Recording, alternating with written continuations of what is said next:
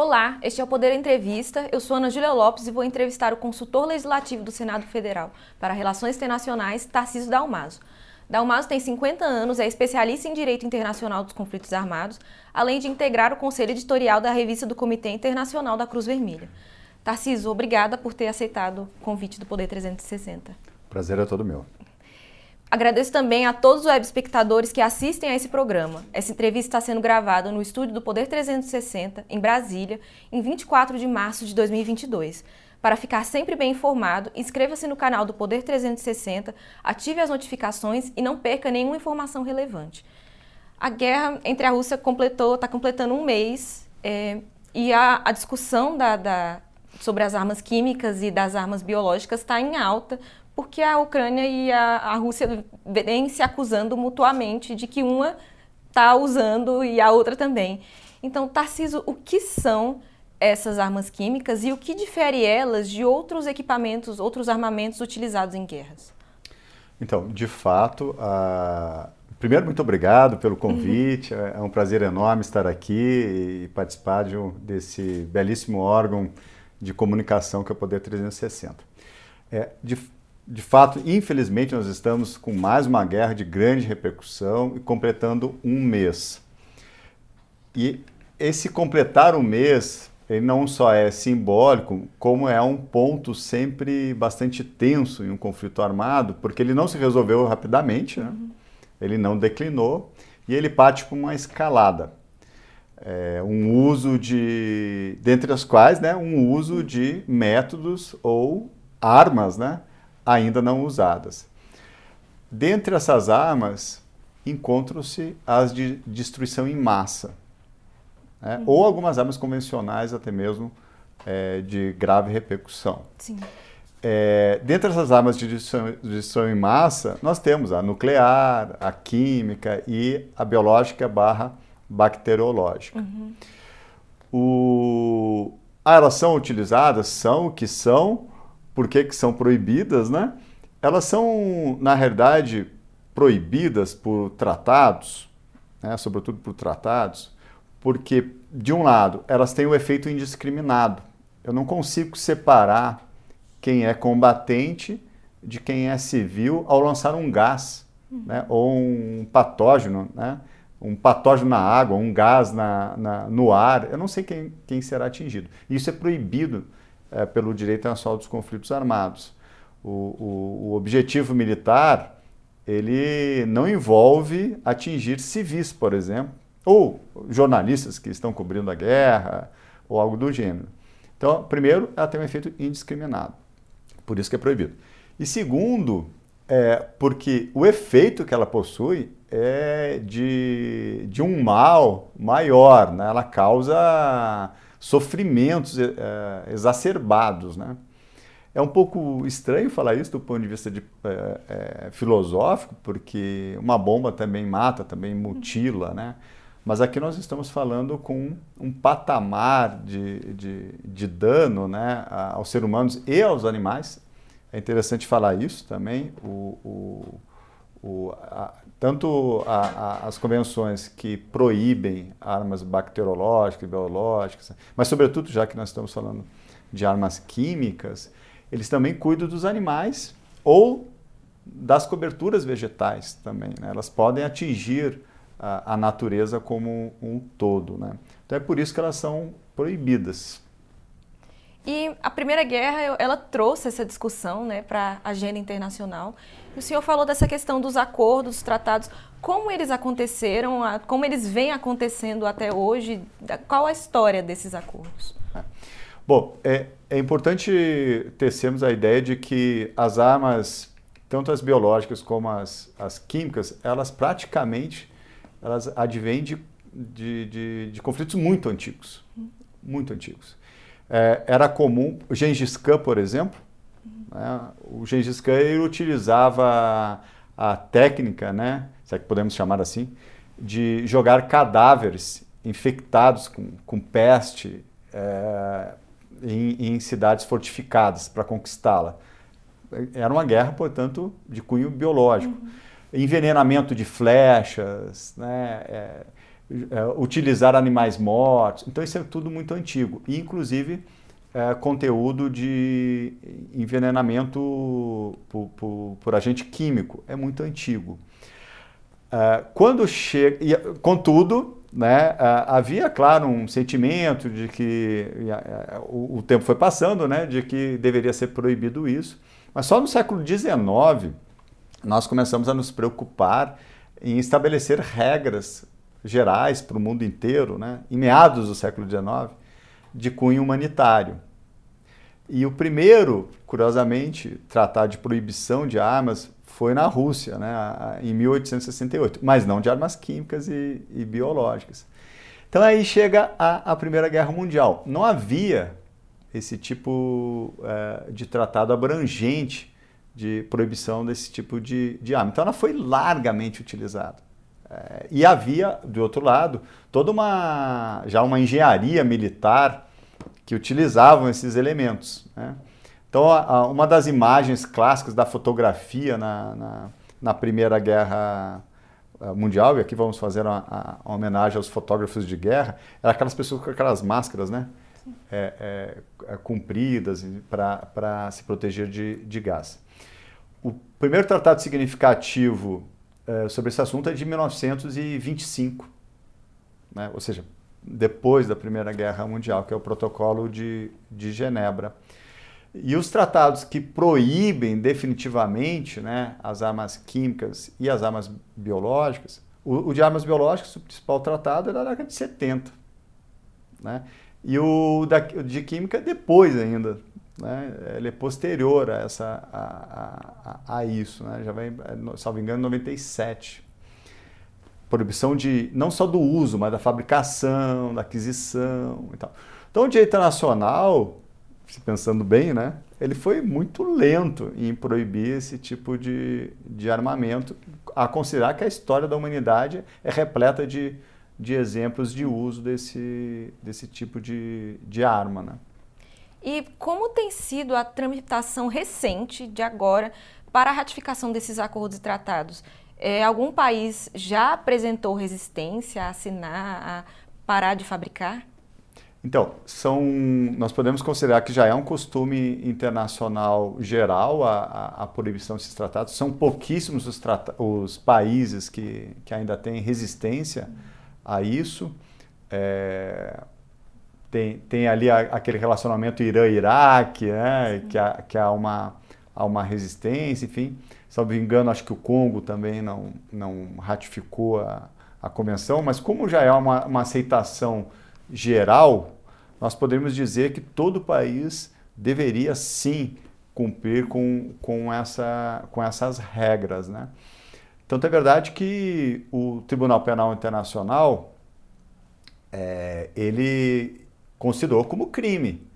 Aquele protocolo de 25 que eu, que eu, que eu mencionei, né, lá de Genebra, ele de proibir é, gás asfixiante e, e toxinas ou similares, hoje é um crime de guerra lá no Tribunal Penal Internacional. Então, poderíamos dizer que isso deveria ser proibido como um todo. Há uma variedade enorme de, de armas químicas, né? Uma variedade enorme, mas elas atingem, se me permite né, dizer, tem algumas categorias distintas. Uma é, de fato, você ter uma arma química asfixiante, como o uso do cloro. Né? A, na Síria foi, inclusive, acusado de que estavam usando o cloro, é asfixiante. Tem outro tipo que é de, de atingir a, a, a, a, pele, enfim, é, é o vesificante, né, que causa bolhas e tal. Aí nós temos uma série de outros agentes nesse sentido. E tem os, os neurotóxicos, como o sarin, o VX é terrível, né?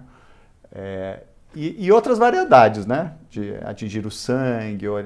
Então, na verdade, é um mundo de, de de, de, de categorias de armas químicas, uma pior que a outra, que foi sendo de maneira genérica a, a, proibida, mas também, se notarmos a Convenção de Proibição de Armas Químicas, que criou a OPAC, né, a Organização Internacional para a Proscrição de Armas Químicas, eles têm, no anexo, eles citam um monte de elementos lá, que são considerados já arma, armas químicas. Mas se porventura uh, há uma invenção né, de uma norma, nova arma química que não está lá descrita, Sim. por analogia a gente também não deve usá-la. E a Casa Branca já afirmou que caso a Rússia utilize de fato armas químicas né, nesse conflito com a Ucrânia, teria uma reação severa por parte da comunidade global. Que tipo de reação poderia ser essa e, e qual a punição internacional para esses países, para os países que fazem uso desse tipo de armamento? É, a acusação em relação à, à Rússia é usar a, a temida a, arma bomba de fósforo branco é, não há como não lembrar da guerra do Vietnã, até já que os Estados Unidos, que vocês fizeram, não há como é, não, não se lembrar do, do Vietnã quando se fala em, em armas de, desse tipo, como napalm, né, ou o uso do fósforo branco. O uso do fósforo branco, ele, alguns confundem é, essa arma com uma espécie de arma incendiária, que seria uma arma convencional. Também há também há tratado sobre isso, enfim. Mas eu, particularmente, a considero de fato como uma arma química. É, por quê? Porque você usa um elemento químico, é o fósforo, justamente. Esse, esse, é, esse fósforo é o fósforo branco, não é o fósforo que nós utilizamos aí na, na, na cozinha, né, para acender é, fogão, enfim. Esse, esse fósforo ele é inflamável com oxigênio. Né? Ele tem que ser, inclusive, a forma de construção da bomba, né? é, é uma forma de construção muito cuidadosa, porque não pode, aquele elemento não pode ter contato com oxigênio. E enquanto ele tiver contato com, com oxigênio, esse conteúdo é, é, inflamável, né, ele vai ficar queimando. Então, se ele entra em você, ele vai ficar queimando eternamente até desaparecer e aí vai penetrando no seu corpo, enfim, penetrando nas estruturas físicas, penetrando nos animais. Então, é, faz uma chuva, uma chuva, inclusive com fumaça tóxica, né? Da, dessa bomba. E, e, me parece que o principal elemento é o elemento químico, e não o fato de, de ser um elemento inflamável. Né? É essa bomba, é, a de fósforo branco, que estão acusando a Rússia de estar utilizando ou em vias de utilizar na, na Ucrânia. Sim. Qual a, o como, com que poderíamos reagir a, em relação a isso?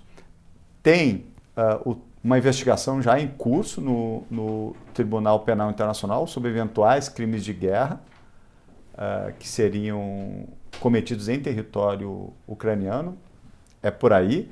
É claro que seria uma, um processo de grande oposição por parte da Rússia, né? porque é, é um tribunal que não condena, que vai condenar os grandes responsáveis, podendo chegar até mesmo em generais ou até no próprio Putin.